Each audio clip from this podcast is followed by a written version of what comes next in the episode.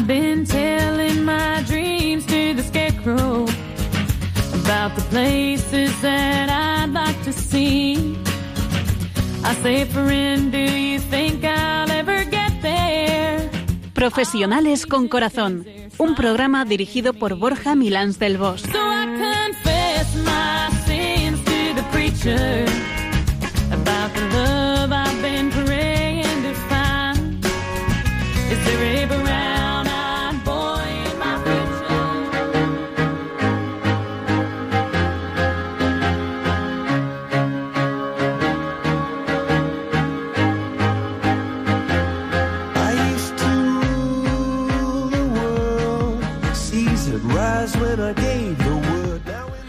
Muy buenas tardes, nos de Dios, en el que es el último viernes del mes de febrero, un viernes de intenso trabajo en el Vaticano, donde los presidentes de todas las conferencias epis- episcopales del mundo se reúnen junto al Papa Francisco en una cumbre que tiene como uno de los principales objetivos proteger a los menores.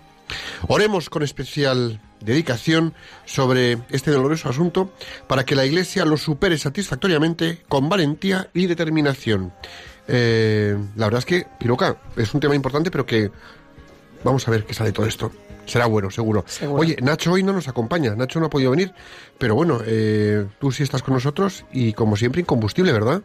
Bueno, tú no pruebes a ver si soy incombustible o no, por si acaso, no me lleves al extremo.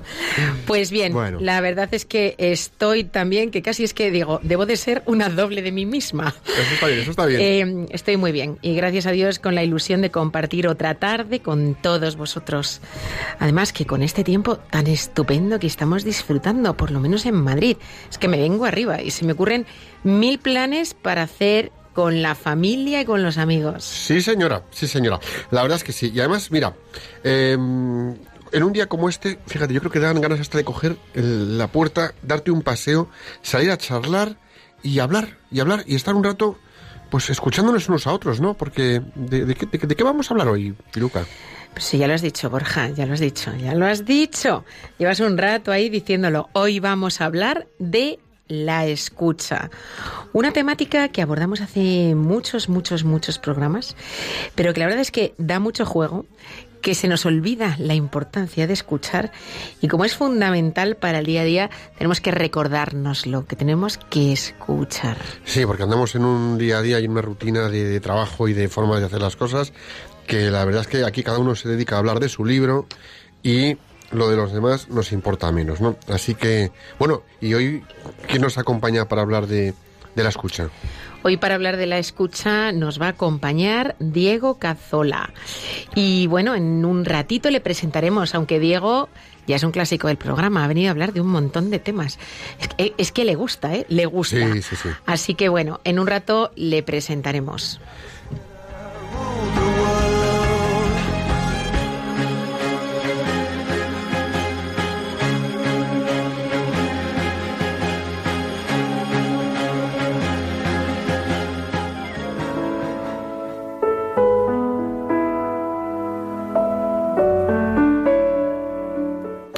Pues con esta sintonía llegamos a la primera sección del programa, la de reflexionar, donde nuestra queridísima Piluca, ¿verdad que sí? eh? Nos pones las pilas para que pongamos en marcha nuestras neuronas. Te escuchamos, Piluca. Hoy traigo una frase de Stephen Covey, una eminencia internacional que es experto en temas de gestión, en temas de familia y muy respetado, muy respetado sobre todo en materia de liderazgo. Fue profesor, consultor de organizaciones y escritor. Y dice, muy pocas veces escuchamos con la intención de entender, solo escuchamos con la intención de responder. La digo de nuevo porque es una gran verdad. Muy pocas veces escuchamos con la intención de entender. Solo escuchamos con la intención de responder.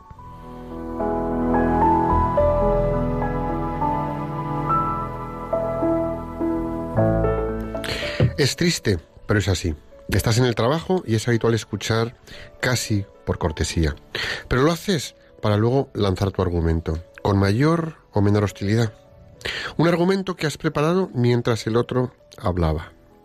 Y esto lo hacemos con más frecuencia de lo que creemos en las reuniones, en los cafés, en las comidas. Con los amigos y en los encuentros sociales también lo hacemos, nos pasa lo mismo. La escucha que estamos desarrollando hoy por hoy es una escucha para el conflicto y debería ser una escucha para el entendimiento. Dejamos el espacio justo para que el otro vuelque lo suyo y luego vamos nosotros para volcar lo nuestro. Cometemos el grave error de escuchar mal, con falta de interés, o incluso de escuchar más de lo que realmente han dicho. Nos desconectamos, nos distraemos poniendo la oreja fingida, mientras la mente además la tenemos divagando en mil asuntos que nos secuestran de las conversaciones y los debates. Y es que ni sabemos escuchar. Hasta hemos perdido la habilidad de generar debates interesantes. Lo único que pretendemos es ganar a nuestro interlocutor con nuestro argumento, pero sin haberle escuchado. Y si no queremos ganarle con nuestro argumento, queremos acaparar la atención. Y así nos va.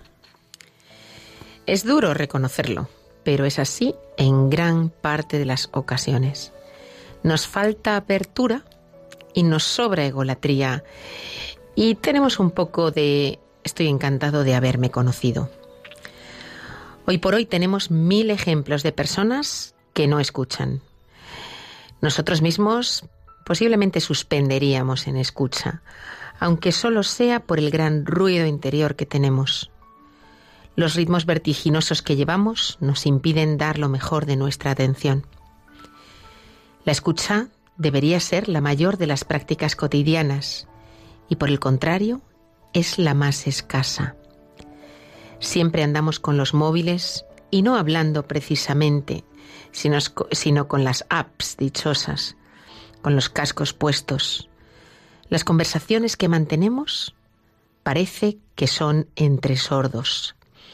El miedo a acoger a otro diferente nos llena. Cuando otra persona nos argumenta su perspectiva, entramos a negársela, del mismo modo que nos niega la nuestra.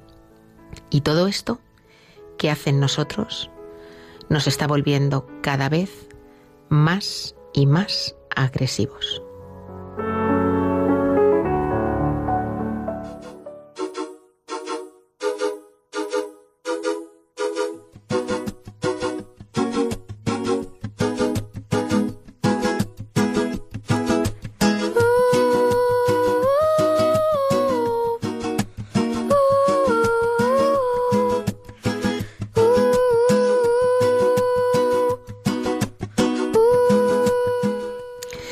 Escuchas Profesionales con Corazón, un programa de Radio María que puedes escuchar desde cualquier rincón del mundo si tienes internet.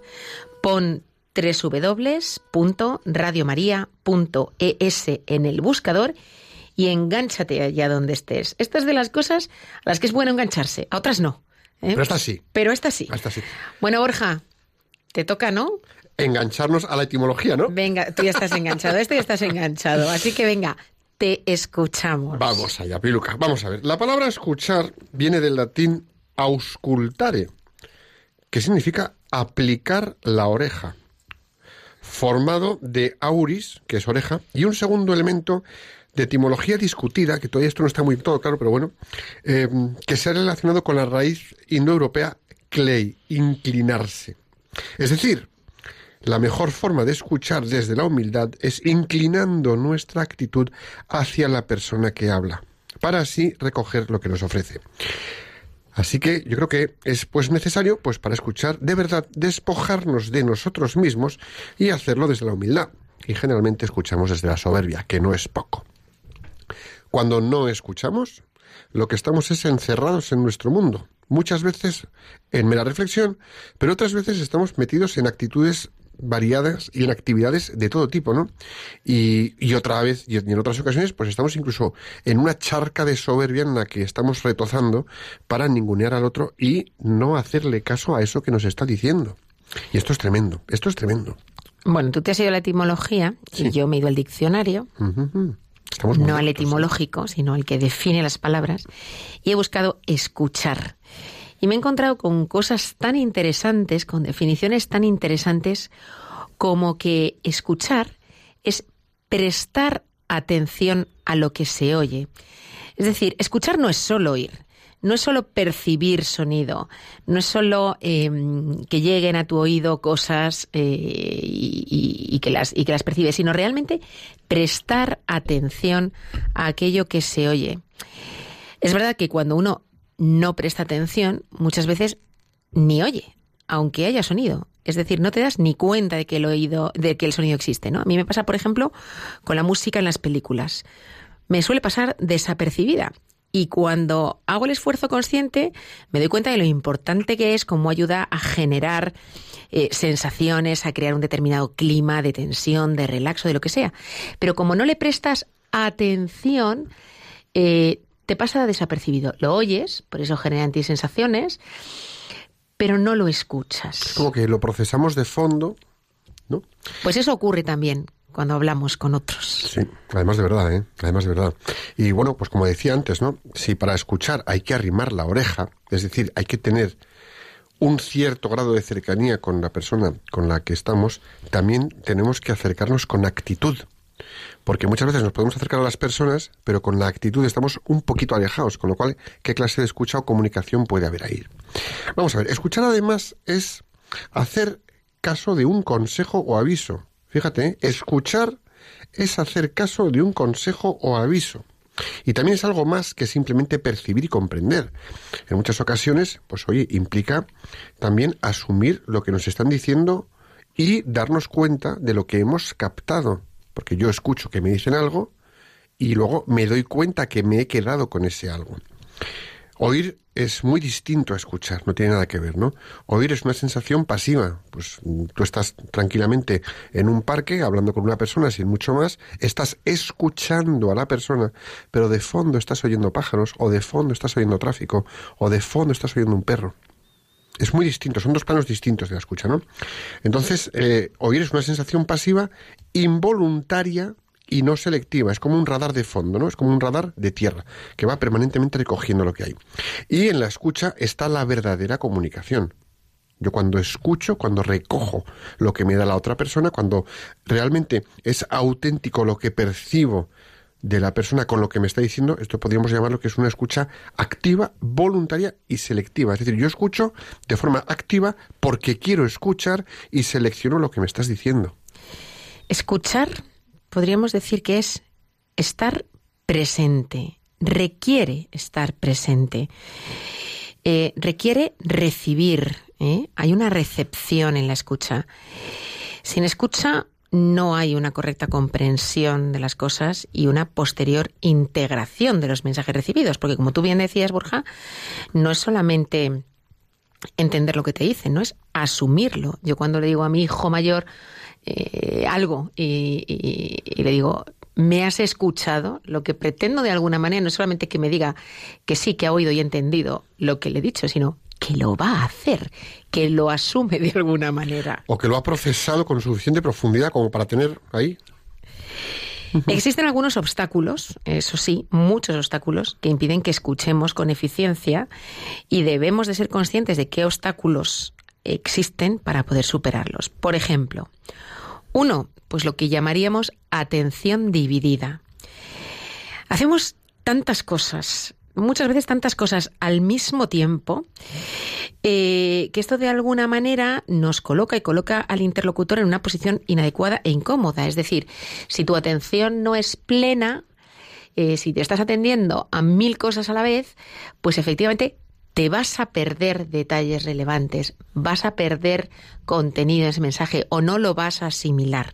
La atención dividida, ¿eh? el no estar al 100% en lo que en ese momento tienes que escuchar, resta tu capacidad de escucha. Sí, también otro factor que nos, nos, nos aleja de, o sea, es un obstáculo para la escucha, es la atención a nosotros mismos. Y aquí te voy a explicar. O sea, comprometemos nuestra capacidad de escuchar a la otra parte. Por ejemplo, cuando estamos intentando escuchar activamente, a veces nos fijamos en nosotros mismos, o en pensamientos que tenemos, o en mensajes internos de lo bien o lo mal que lo estamos haciendo o diciendo. O sea, empezamos como a, como a hablar de nosotros y a fijarnos en nosotros, en vez de estar con la otra persona con la que estamos, ¿no? Y la verdad es que esto se nota, ¿no?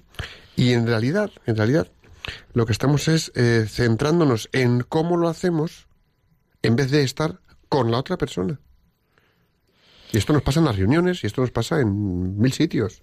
Luego otra cosa que nos ocurre es que eh, en muchas ocasiones aparentamos que escuchamos, nos engañamos a nosotros mismos y engañamos al que tenemos enfrente, cuando en realidad no es así. Eh, y de hecho, hay veces que cuando hacemos esto, eh, de alguna manera estamos mandando señales a la persona em, a veces claras de que no le estamos escuchando, pues porque parece que sí, pero a lo mejor pues tu lenguaje corporal está mostrando que no. Otras veces puede ser que sí, puede ser que estemos mandando señales de que aparentemente le estamos escuchando, movemos la cabeza, hacemos una cosas, pero realmente estamos pasando absolutamente de lo que nos está diciendo y diciendo, ¿no? Eh, consciente o inconscientemente. A lo mejor es simplemente que internamente nos están asaltando otros problemas que tenemos, cosas que tenemos que hacer. Pretendemos escuchar, pero no lo estamos haciendo. O como cuando estás hablando con alguien y de repente notas que te ha dejado el cuerpo y la cara delante y, y se te ha ido. Efectivamente. Está delante de ti, te ha dejado el cuerpo y la cara, pero está en otro lado. A veces se nota, quedas fatal. Otras veces no se nota, no quedas tan fatal. Eh, se puede notar a, a medio plazo, porque eh, te vuelve a repetir lo mismo y no te acuerdas o Sí, has quedado, parece, en, en algo y luego no se cumple, ¿no? Yo en este sentido, fíjate, digo que es que podemos escuchar con tres órganos distintos. ¿eh?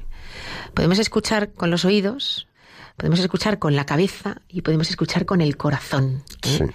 Entonces, escuchar con los oídos es siempre insuficiente. Mecánico. Entra por un lado y sale por el otro, ¿vale? Entra por un lado y sale por el otro. Escuchar con la cabeza implica, primero, estar 100% con quien estás. 100% tratando de procesar lo que esta persona te está diciendo. Pero es como muy racional, ¿no? Pero bueno, por lo menos hay que comprender, es importante comprender, ¿vale? Y somos seres racionales, ¿eh? Somos seres racionales. Pero claro, efectivamente es muy racional. Estás procesando todo el rato. Por eso entra el tercer órgano, Ahí está. que es el corazón. Y con el corazón captas en lo que la persona te está diciendo qué es lo que está sintiendo. Porque a veces no es lo más relevante el mensaje, sino esa situación que la persona te está describiendo, qué es lo que está causando en él, cómo se siente, si necesita tu ayuda. Entonces, pensemos siempre en la escucha a nivel de tres órganos, oído, cabeza y corazón. El, oído físicamente es necesario, pero absolutamente insuficiente. La cabeza también, somos seres racionales, tenemos que comprender y que entender, pero luego está el corazón para ver los sentimientos y también para que a lo mejor eso genere en ti otros sentimientos, genere acciones. Aquí hay una cosa que me gusta señalar, ¿no? Y es que cuando escuchamos con el corazón, además de escuchar lo dicho, escuchamos lo que va debajo de lo dicho. Y eso ahí es muy importante. Cuando captamos eso, ahí has captado mucho. Ahí sí Claro. que se escucha. Yo creo que además cuando escuchas con el corazón, amas. Ay, toma detalle, toma detalle. Estás amando de alguna manera a quien te está transmitiendo lo que sea. Da igual que sea en el trabajo, que, que sea alguien de la familia o Es decir, que... has dejado de tener importancia para ti para que el otro tome la importancia que necesita en eso que te está contando. Efectivamente. Entonces, si pensamos en la naturaleza, la naturaleza nos dio dos ojos muy importantes, dos orejas, ¿eh? que como hemos dicho no son suficientes, ¿eh? hace falta cabeza y corazón, pero tenemos dos orejas y sin embargo solo tenemos una boca. O sea que lo que nos ha dicho Dios con, con lo que nos ha dado es que tenemos que observar mucho, dos ojos. Tenemos que escuchar mucho, dos orejas, y ese mucho es por lo menos el doble de lo que hablamos. Solo tenemos una boca. Tela, ¿eh? Tela. Saber escuchar, la verdad, es más difícil, diría yo, que saber hablar. Mucha gente piensa, no, es que yo no tengo el don de la palabra, no es que yo no. Es mucho más difícil saber escuchar que saber hablar. Totalmente de acuerdo. Y luego también, en muchas ocasiones, hablamos de la escucha activa, que es una técnica específica de la comunicación humana, ¿no? Este es un término genérico para definir una serie de comportamientos y actitudes que preparan al receptor a escuchar. ¿Y qué hacen? Pues se puede concentrar mejor en la persona que habla y le proporciona respuestas. O sea, la escucha activa es un estoy pendiente de ti, de lo que me dices, pero voy preparando respuestas. ¿Para qué? Para que se genere un diálogo y un debate. Pero una cosa es un debate y un diálogo y otra cosa es un partido de tenis, que empezamos a devolvernos una cosa por otra y una cosa por otra y una cosa por otra. ¿Qué implica? Pues implica, entre otros aspectos, ofrecer disponibilidad y mostrar interés por la persona que habla porque si no, ya me contarás. La escucha activa también consiste pues, en una forma de comunicarnos que demuestra al que habla que el que está escuchando, el que oye, le ha entendido. Es decir, yo, cuando te estoy escuchando de forma activa, además te voy a dar señales de que te estoy escuchando y te estoy entendiendo. Es decir, escucho y en paralelo te dejo ver que te estoy entendiendo y te estoy escuchando. La escucha activa se refiere a la habilidad de escuchar no solo lo que la persona está expresando con palabras directamente, sino también eso que decíamos que hay que escuchar con el corazón, que son los sentimientos, ideas o pensamientos que subyacen a lo que se está diciendo. En otras palabras, una cosa es lo que se dice y otra cosa es lo que está detrás de lo que se dice. Para llegar a entender a una persona se precisa cierta empatía. Se entiende la escucha activa como parte indispensable dentro de cualquier contexto comunicativo, pero es en el campo educativo donde posee una importancia extrema. Y es que si esta estrategia no se emplea por parte del receptor en un proceso de enseñanza y aprendizaje, pues es imposible que este aprendizaje se dé de forma favorable. Otro contexto donde esto es importantísimo es en el matrimonio, porque todos necesitamos ser escuchados, pero la mujer más. La mujer más. Sí. La mujer llega su marido a casa, le dice un problema y entonces el marido, ¿cuál es la tendencia del hombre? La tendencia del hombre es darle la solución. La mujer no quiere eso, no quiere la solución. La mujer quiere que le escuche, que eh, vea lo que ella siente, el problema que tiene, que empatice con ella. Eh, no pretende que le dé una solución. Ya va a llegar ella, si, si va a saber llegar, va a saber llegar, pero quiere que la escuchen. O sea que hay muchos contextos ¿eh? donde esto de la escucha activa es muy importante. Y luego además que cuando escuchamos a una persona o a nuestras mujeres, eh, generas un espacio donde puede existir para ir poco a poco aflojándose de las tensiones que puede traer acumuladas. Hombre, por supuesto. Y eso es, eso es, eso es importante. Pero esto el hombre tiene que aprenderlo, ¿eh? Sí, sí, esto, Esto el hombre tiene que aprenderlo. esto se hace mm, día a día, semana a semana, mes a mes, año a año. Mira, existen algunos obstáculos también. Vamos a, vamos a hacerlo porque a- a- antes hemos hablado de algunos obstáculos, pero aquí hay algunos más que también quiero, quiero remarcar, ¿no? Son obstáculos que mm, podríamos decir que son de- van de fuera adentro. Y que algunos son muy obvios, pero que es importante tenerlos en mente. De fuera adentro, ruido ambiental. Si tú pretendes hablar con alguien y que hay una buena escucha, no puede haber ruido ambiental. Es decir, los decibelios elevados no vale. Cuanto más silencio en el entorno, mejor. Atención dispersa, estar a varias tareas simultáneamente, no. Si vas a escuchar a alguien o si alguien requiere de tu escucha, para, suelta, deja tareas que tengas entre manos, céntrate en la persona. Vamos a ir un poquito más hacia adentro. Carga emocional, sobre todo en tristeza y enfado. Si una persona viene a ti en tristeza y enfado, mm, tú procura aparcar tu tristeza y tu enfado y escucha. Porque si no va a ser tremendo. Cada uno va a hablar de su dolor y de cómo tiene de gordo el agujero del calcetín. Y eso va a ser tremendo. Prejuicios y etiquetas sobre la persona que viene a escucharte y sobre el tema que va a exponerte. Ah, bueno, como la persona no te caiga en gracia, ya no escuchas nada, vamos. O sea, estás absolutamente predispuesto, A la negativa y a la cerrazón. efectivamente. Y eso es mortal. Mortal. Mortal. Apertura. Humildad. Hay que dar siempre una nueva oportunidad. Siempre. Siempre. Pero siempre es y después otra más. Radio interior. ¿Qué estamos? Dándole vueltas a los temas en nuestra mente. Run, run, run, run, run, run. No. Páralo, páralo. Y el último obstáculo. Escuchar o lo que podríamos llamar la escucha previa condicionante, es decir, nos han contado, nos han informado, nos hemos enterado de algo y cuando empezamos a escuchar a la persona que viene, estamos con un run run come come de lo que me estará diciendo es lo que me han dicho, no es lo que me han dicho, porque yo sabía que de esta persona. Entonces, vamos poniendo nuestro filtro y lo que teníamos de conocimiento del tema o de la persona por delante y eso nos condiciona la medida y la calidad de nuestra escucha hacia lo que nos trae y hacia la persona que nos lo trae. ¿No te parece? Sí, sí, así es. Existen algunas actitudes que por contra nos van a permitir mejorar nuestra escucha activa. Estos son truquillos, ¿eh? truquillos. Algunas son muy sencillas y de hecho, pues eh, seguramente como padres, pues hacemos lo posible por enseñarlas a nuestros hijos de pequeños, pero luego es verdad que de mayores parece que lo olvidamos. Son cosas tan básicas como, por ejemplo, no interrumpir cuando te están hablando. Yo, por ejemplo, tengo la tendencia a rápidamente eh, saltar, ¿eh? rápidamente saltar. No, espera al final, espera al final, que la persona se sienta escuchada hasta el final. Ahí hay un deporte que es acabo lo que vas a decir porque me lo sé antes También, que tú. acabas la frase del otro. Sí, pero pues te quieres callar Déjale que la diga él, Y que la se- frase es y suya. que seguro que te vas a equivocar y te resbalas. Venga, sigue. Otra, no valorar o juzgar las palabras del otro de inmediato. Date un tiempo. Antes de hacer una valoración, cuenta hasta tres, ¿eh? Cuenta hasta tres o hasta cinco o hasta diez. Sobre todo por una cosa, porque la persona que te lo está diciendo lo dice desde su forma de expresarse. Y tú lo entiendes desde tu forma de escucharlo. Ahí ya hay una brecha, ¿eh? Hmm. Casi nada. Otra, pues pensar que no somos los únicos que hablamos. Esto significa que tenemos que dejar hablar a los demás sin anticiparnos a lo que nos van a decir. Que tenemos que tomar nuestra proporción lógica de tiempo y palabras. Si somos tres, no puedo yo hablar el 90% del tiempo. Tendrán que hablar los otros también, ¿no? Eh, tenemos que ser en ese sentido considerados y amables, ¿no? Hacia las personas con quien uno está, con quien uno habla. Sí, sí. Y ser considerado también podemos demostrarlo con hechos como, por ejemplo, valorar lo que dicen, pero valorar lo que dicen como, oye, te lo agradezco.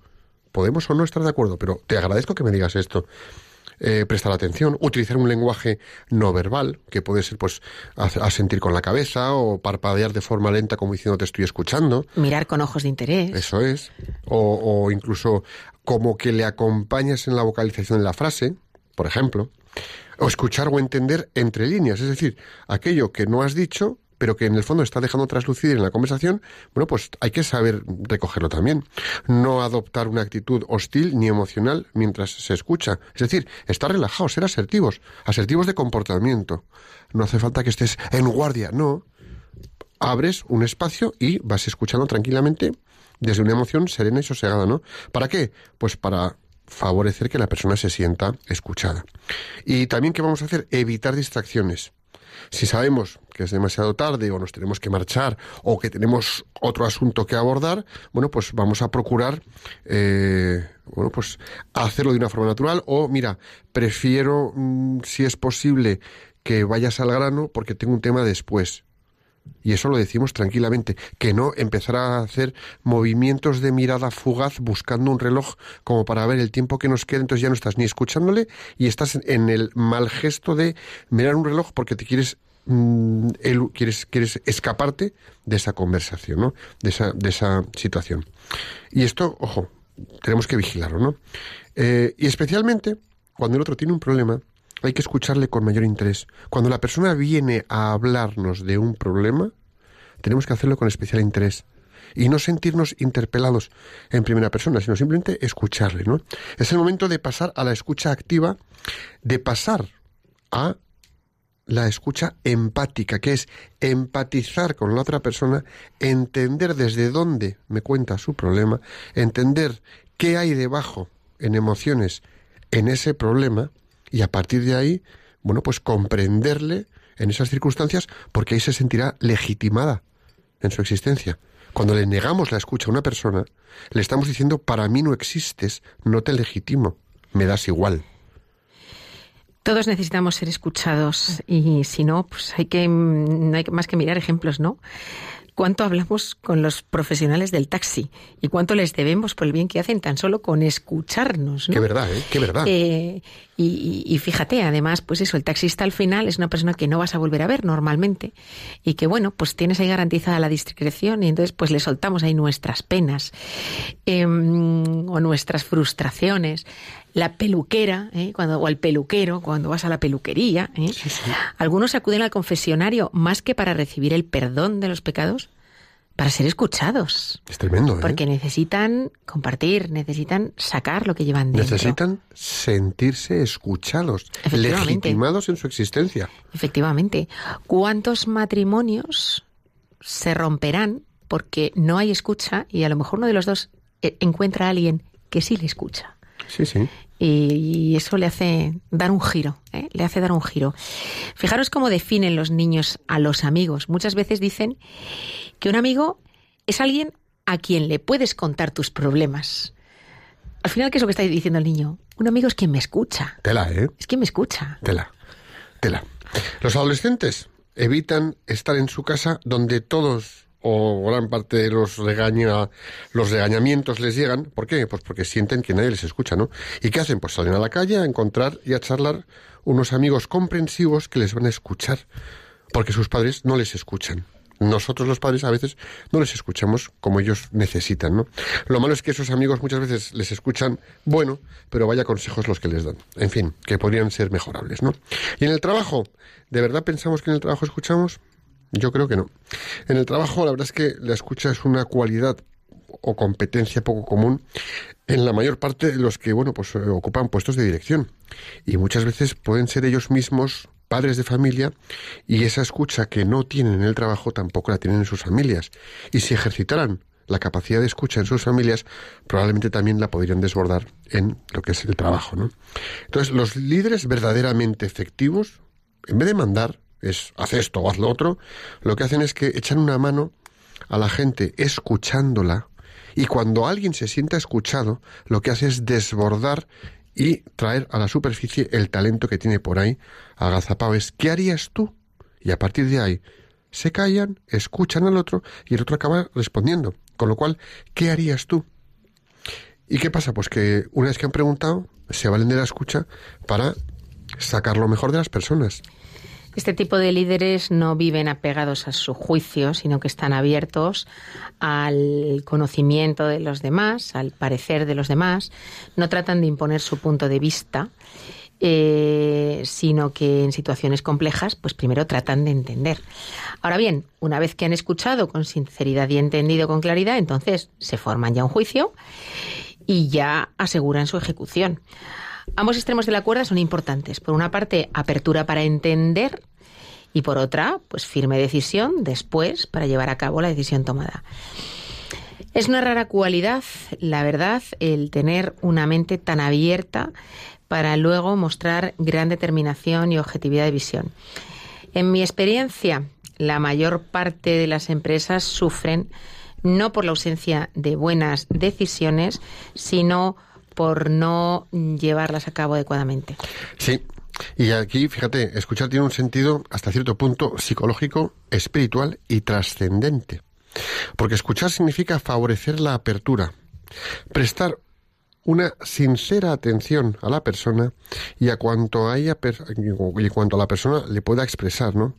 Es con la escucha lo que hacemos es que legitimamos a la persona en su existencia, ¿no?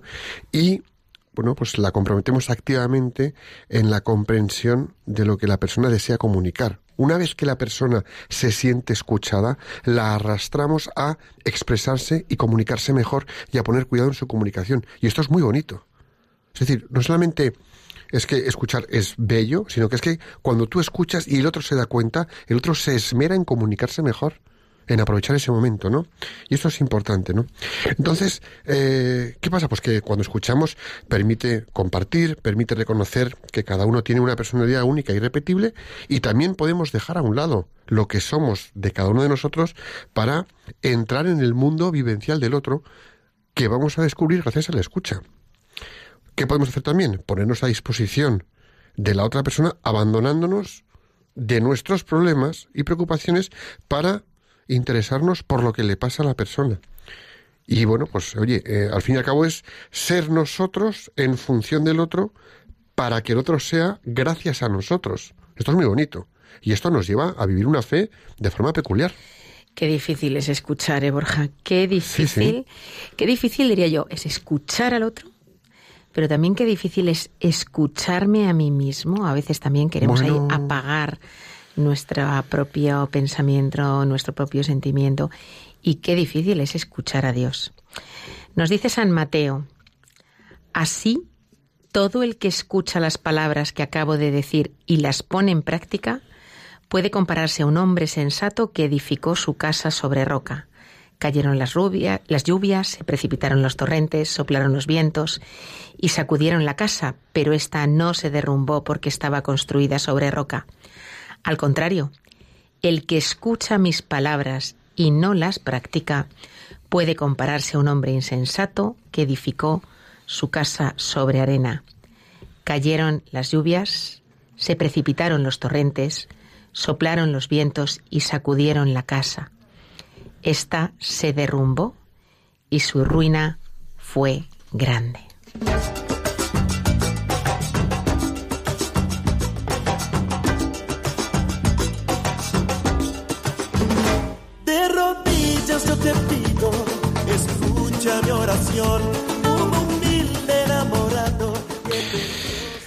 Escuchas profesionales con corazón y hoy estamos hablando de la escucha y nos acompaña esta vez al teléfono nuestro amigo Diego Cazola. Bienvenido Diego, ¿cómo estás? Buenas tardes, Borja. Buenas tardes, Piluca. ¿Qué tal? Buenas tardes, bueno, un placer tenerte aquí con nosotros como colaborador, aunque bueno, pues eh, la gente que escucha Radio María te conocerá por tu programa Psicología y Familia. A ver, algunos a lo mejor. bueno, vamos a presentarte, Diego, por si acaso alguno todavía no sabe quién eres. Eh, Diego es psicólogo, orientador y jefe del Departamento de Orientación del Colegio Andel. Está felizmente casado y tiene ni más ni menos que cuatro hijos. Y bueno, pues como decíamos, tiene también un programa en Radio María todas las semanas. Quien escuche Radio María los martes a las 5, pues oirá Psicología y Familia.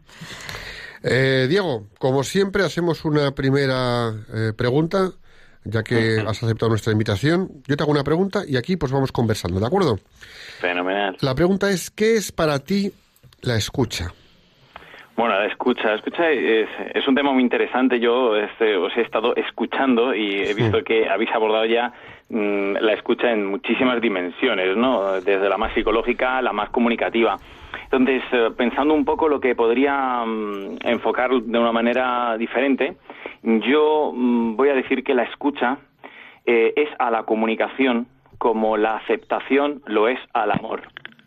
Entonces, amor, eh, eh, el amor está, está orientado a la donación, ¿no? Es decir, igual que el padre y el hijo tienen una, una relación, ¿no? El, el padre es- se dona al hijo y el hijo acepta al padre. Y el secreto está en esa aceptación. Eh, lo que se dona y lo que se acepta es el don, que en este caso, en el caso de la Trinidad, es el Padre, el Hijo y el Espíritu Santo. Eso queda claro. En el ámbito de la comunicación, tenemos un emisor y tenemos un receptor y tenemos un mensaje. Entonces, eh, eh, escuchar no es, y lo habéis dicho yo creo bastantes veces y muy bien, no, no es solamente oír eh, lo que el otro dice, sino que entraña de alguna manera una respuesta. Y, y lo hace en, en la lógica, por lo tanto, del amor. Si no lo entendemos en la lógica del amor, hablamos solamente de un oír a nivel puramente comunicativo. Eh, el, si, si lo hace en la lógica del amor, tiene que entrañar eh, una renuncia a uno mismo. Entonces, eh, ¿qué es escuchar? Pues escuchar, evidentemente, no es solamente oír. Yo diría que tiene que ver también con observar, por ejemplo, al otro, eh, mirar eh, fuera de uno, ¿no? Para comprender lo que está fuera y de alguna manera dar sentido, eh, eh, dar sentido a lo que llega, ¿no? Es decir, escuchar no solamente recibir, sino también elaborarlo para una respuesta y entonces pues implica este este este dar sentido eh, a, lo que a lo que el otro nos, nos está poniendo de- delante no y por lo tanto incluso dignifica al otro en la medida de que este proceso sea pleno. Si este proceso lo queremos entender como pleno y no simplemente un oír y contestar o anticiparnos lo que habías comentado, pues eh, es abrirse al Espíritu Santo. Y es entender, por lo tanto, ya dentro de lo que estamos escuchando que viene del otro, un mensaje que va más allá de lo que literalmente se puede decir e incluso de lo que se puede en lo no verbal, ¿no? Se puede detectar. Entonces ya es que el Señor nos ilumina y de repente sí que aparece como un conocimiento en nosotros eh, que eh, no es nuestro y que incluso podríamos decir que no es objetivamente propio de la comunicación, sino que el Señor nos dice lo que tenemos que eh, decir o lo que tenemos que entender, que a lo mejor solamente es entender y no comunicar. Ahí, sí. No, a mí esto que a mí, a mí esto que has dicho al principio me ha he tomado nota en el, en el estudio y se lo enseñaba a Piluca, ¿no? Y a mí me ha llamado mu- muchísimo la atención la, la frase primera que has dicho, Diego, es la escucha es a la comunicación lo que la aceptación al amor. Es decir, y una buena escucha, lo decías después, requiere de amor o una buena escucha es una señal de amor. Y se me disparaba en la cabeza algo que creo que está en cualquier entorno profesional y de trabajo, que es la falta de amor, pero no la falta de amor de andar con arrumacos con el de al lado, que no hace falta es más, es incluso hasta perjudicial o nocivo, en tanto que lo que hace falta es escuchar al de al lado con ese amor, es decir, con esa apertura y esa aceptación. Creo que hay una dureza tremenda en no escuchar al de al lado, pero no por lo que nos diga, sino por las circunstancias que arrastra y con las que viene al trabajo. Claro. Es decir, estoy yéndome a, a que a lo mejor lo que falta es una escucha de las circunstancias del de al lado. Y eso, eh, si escuchásemos, es decir, si considerásemos la situación de la persona en el trabajo, de dónde viene, cómo viene, qué es lo que trae, qué es lo que le pasa, cómo le pasa, qué le sucede, cómo lo lleva, cómo trabaja con eso que lleva, cómo escuchamos el- la problemática de esa persona, no por la dificultad profesional, sino por la situación de donde viene, allanaríamos tanto el proceso de trabajo. Desde luego. O sea, yo creo que eso sería, eh, no sé, sería, sería dignificar, lo decías también, sería dignificar a las personas. Y ahí estamos faltos de, yo creo que podríamos mejorar mucho en dignificar a nuestros compañeros solamente escuchándoles un poco más. ¿No te parece? Sí, por supuesto. Es eh, la comunicación tiene un- entraña, ¿no? Unas, unos condicionantes, una- algo que es necesario y bueno, una, un aspecto es el silencio, evidentemente, ¿no? De una persona que no tiene silencio en el sentido de que o porque habla o porque está pensando mientras el otro habla, pues evidentemente eh, esa escucha será muy limitada. ¿no? Eh, pero también la correspondencia de la profundidad del, del mensaje, porque muchas veces alguien vemos que nos está hablando y nosotros estamos en otra onda, ¿no? Estamos como más superficial. Eso a mí me pasa mucho cuando te dice, bueno, ¿qué tal estás? Y tú empiezas a contar qué tal estás y lo estás pasando fatal. Y el otro, bueno, entonces todo muy bien, ¿eh? Y se va. Y dices, bueno, pues, Te sientes ya, comprendido, ¿no? Sí, sí. Muchísimo, vamos. Vaya, vaya. Entonces ya eh, dices, bueno, pues entonces, eh, has, la verdad has escuchado lo que te he dicho, es decir, te he dado bastantes pistas, ¿no? Bueno, pues eso es un, el silencio es evidentemente, ¿no? Y la correspondencia en la profundidad, el estar, entrar en el otro nivel, a veces es complicado, a lo mejor tú estás muy alegre y viene alguien muy triste, ¿no? Pues ahí te- tienes un salto muy amplio, es muy complicado. Ese trabajo implica una- un autocontrol eh, muy importante, ¿no? Y una acompaña, un acompasamiento a, lo que dice y lo que a cómo está el otro, que es, es muy difícil, ¿vale? Es muy difícil.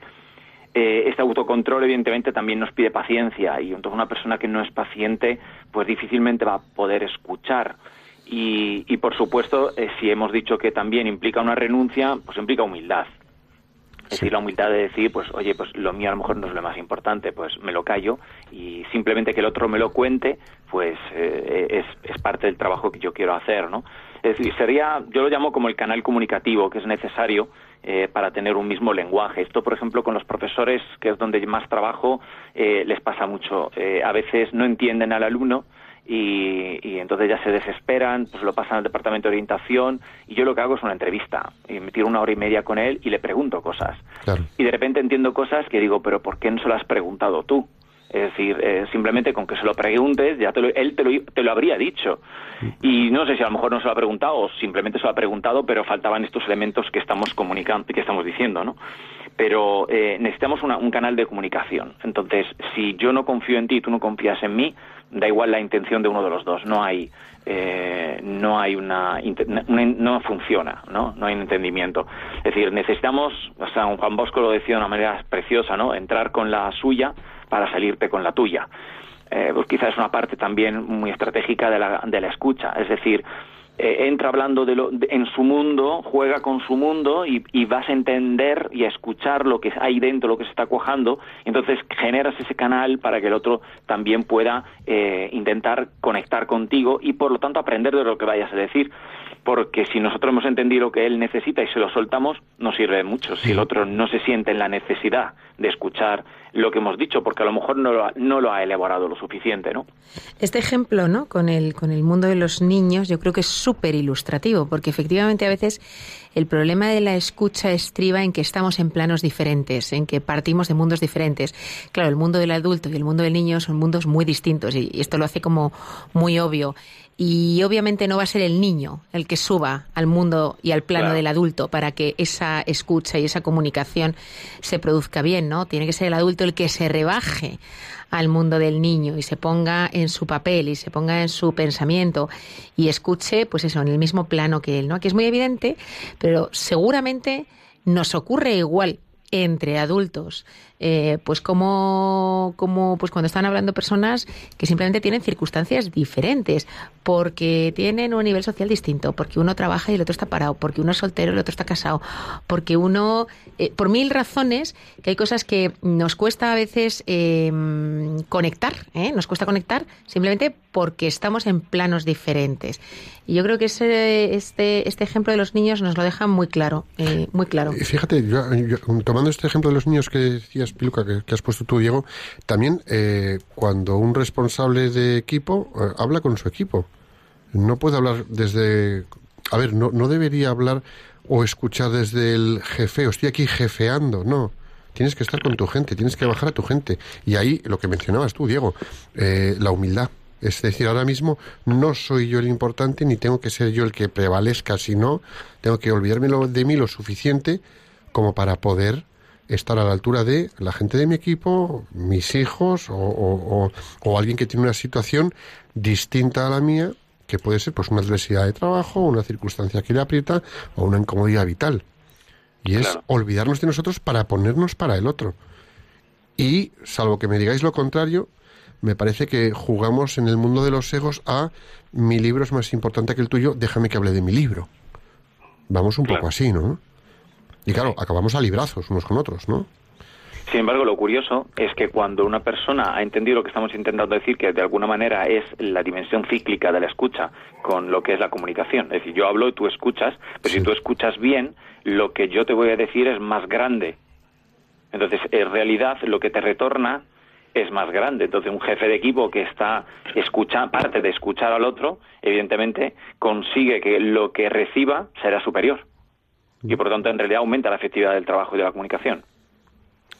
Sí, es, es, eh, es abrirte en escucha para que el otro llene el, Claro. el espacio que has abierto.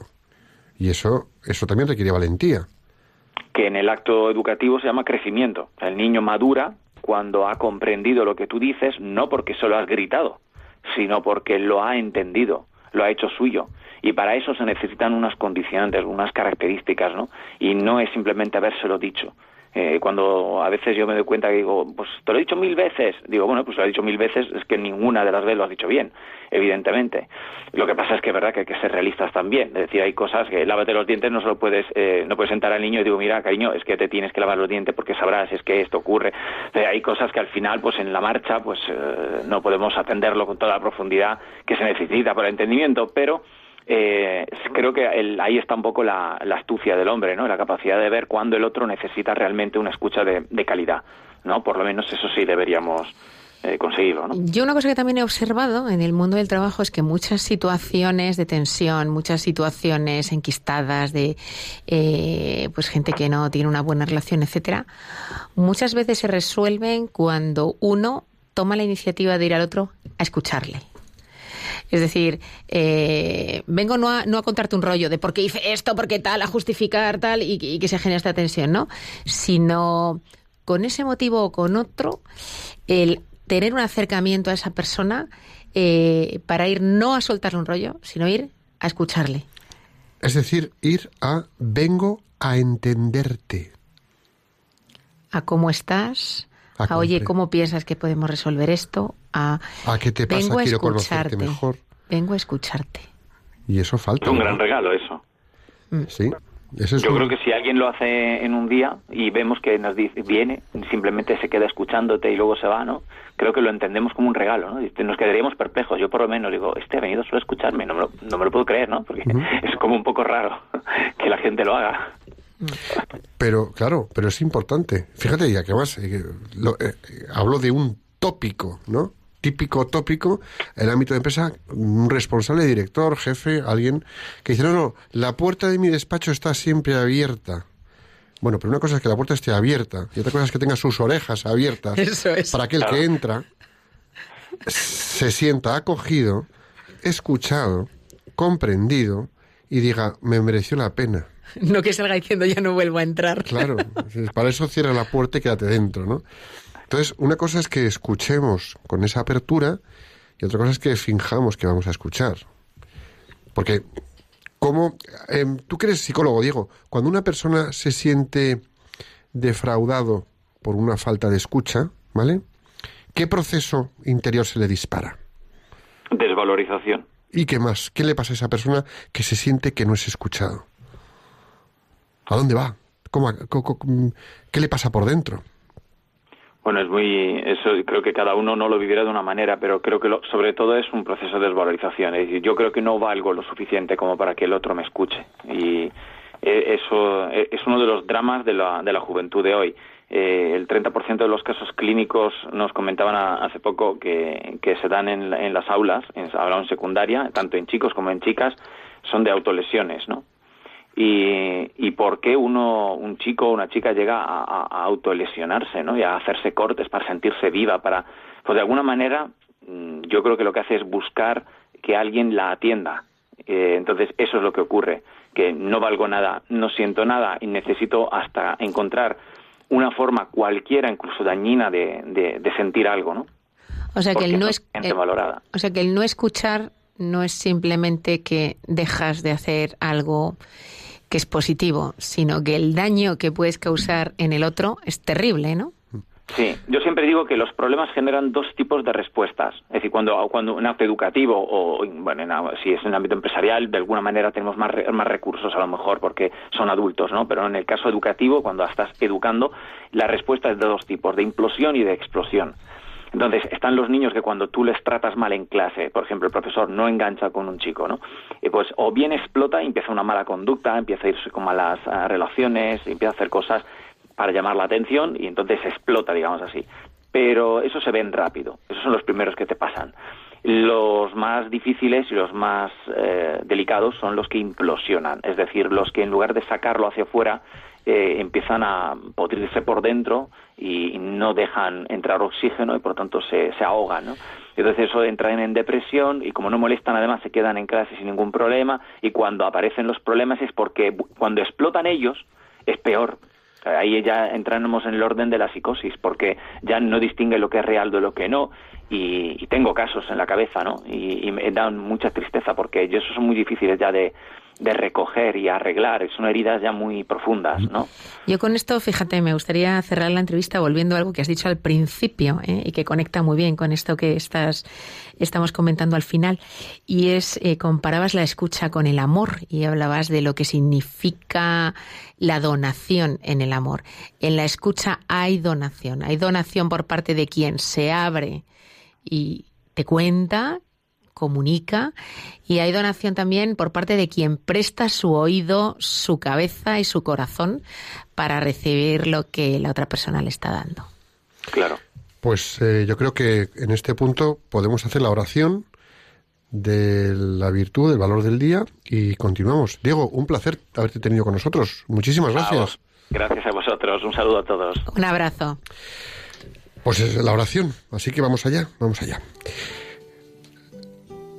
Señor, te pedimos que todas las personas que nos están escuchando sean capaces de desplegar la escucha necesaria para desarrollar plenamente las capacidades que de ti han recibido y así contribuir al bien de las personas que pongas en su camino profesional y familiar. Jesús, en ti confiamos.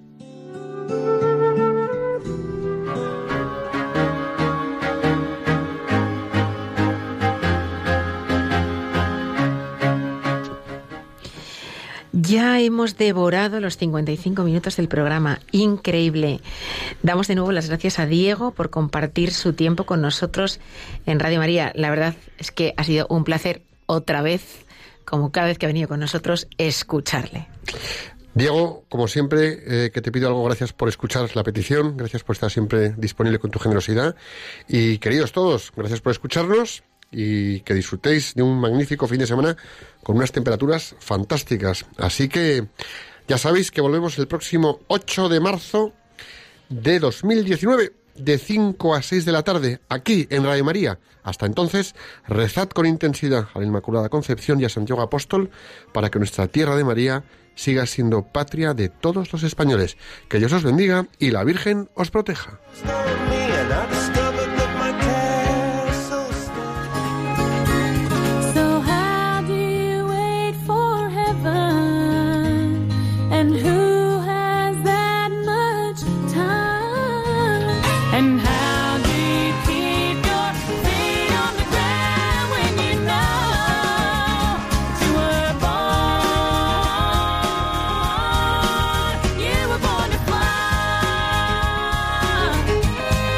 Profesionales con Corazón, un programa dirigido por Borja Milans del Bosch.